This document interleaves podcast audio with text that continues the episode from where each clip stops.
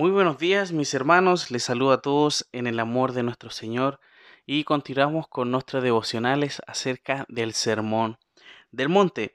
Y hemos estado viendo ya eh, en estos eh, devocionales anteriores acerca de la luz del mundo. Hemos visto de que tenemos que reflejar, de que somos luz en este mundo y da dos ejemplos el Señor que ya hemos visto, acerca de una ciudad sentada sobre un monte que no se puede esconder y también sobre una luz que no se puede dejar de abajo de un almud, de un cajón. Y es por eso que ahora vamos a ver en el versículo 16 esta finalización de esta sección y donde el Señor también manda a que seamos luz en el mundo. Dice así versículo 16 del capítulo 5 de Mateo. Así alumbre vuestra luz delante de los hombres para que vean vuestras buenas obras y glorifiquen a vuestro Padre que está en los cielos. Tras la enseñanza de ser sal y luz en el mundo, el Señor completa esto con la práctica. No solamente es algo que tengan en su mente, un conocimiento, sino que tienen que llevarlo a la obra, a la práctica. Y es por eso que manda, por eso dice, así alumbre, esa palabra alumbre es un imperativo, un activo que tiene que estar haciéndolo. ¿Ya? y manda que los creyentes demuestren esa luz a los hombres, refiriéndose a otros cristianos como a no creyentes.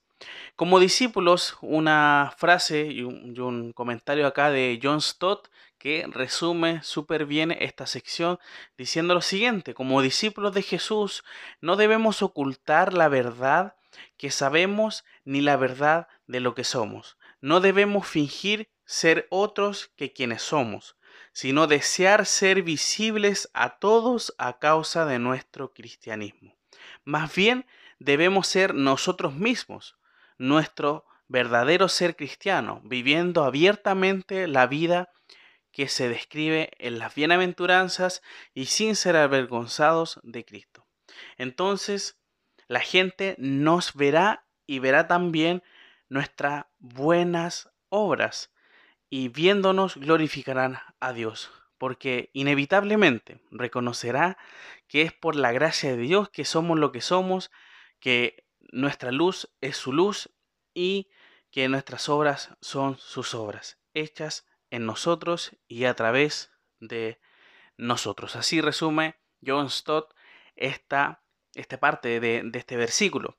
Y vemos, mis hermanos, que el Señor finaliza esta sección, ¿ya? Finaliza esta parte de la luz del mundo, señalando a través de los ejemplos anteriores que le comenté anteriormente, eh, cómo ellos deben reflejarse en el mundo. El buen testimonio no solo se ve en nuestra conducta o carácter, sino también en nuestro obrar. Y es por eso que el Señor deja en claro que nuestras acciones en el mundo deben reflejar al Señor. De esa forma, las personas que vayan a ver a aquella persona o a nosotros, a ese creyente, glorifiquen a vuestro Dios, glorifiquen a nuestro Dios.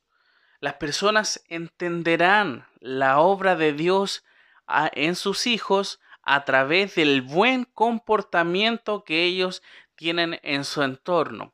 Y no solamente el portarse bien, no solamente eh, en realidad el andar bien vestido, eh, el, el hablar correctamente o el saludar, el ser amable, sino que realmente debe ser una forma de demostrar a Cristo con nuestra vida, demostrar de que somos sus hijos. Y yo creo que sería lo mejor que una persona que ni siquiera hable con nosotros, que solamente con vernos diga, esta persona es cristiano, esta persona es creyente y se nota que es así. Es algo que quizás uno no lo pueda describir claramente, pero eso sería, y eso es lo que nosotros debiésemos demostrar a los demás, una buena conducta, ya un buen testimonio y por supuesto que refleje a Cristo. Por favor, hermanos, realmente tenemos que ser claros. Si usted no lleva una vida que realmente glorifica al Señor, no debiese decir que es creyente, porque al final está menospreciando la obra del Señor y está también llevando a otros a, la perdición, que quizás con su ejemplo están viendo, ah, el ser cristiano se, eh, se refiere a, a, no sé, em, andar mintiendo, eh, andar desobedeciendo a los padres, andar escuchando música que realmente el contenido sea, no sé, no sea de edificación, por supuesto, entonces la gente va a pensar y va a decir, ah, esto es correcto entonces. Y es, y es malo porque vamos a dar un mal testimonio, ¿ya? Por eso, claramente se nos dice que seamos luz. Y esa luz, si realmente no va a brillar como debiese, realmente mis hermanos, tenemos que tener ese encuentro con el Señor. Debemos arreglar nuestras cuentas con el Señor primeramente para poder demostrar esa luz Así que que el Señor nos guíe en este día para que podamos, podamos eh, demostrar esa luz al mundo, a través de nuestras acciones, a través, por supuesto, y, que podamos demostrar el Evangelio, que podamos hablar del Evangelio, hablar de lo que Cristo ha hecho por nosotros. Eso realmente debiese ser eh, nuestro día a día. Así que mis hermanos, vamos a finalizar en un momento de oración. Te agradecemos, Señor, porque tu palabra nos manda a que debemos ser luz en este mundo.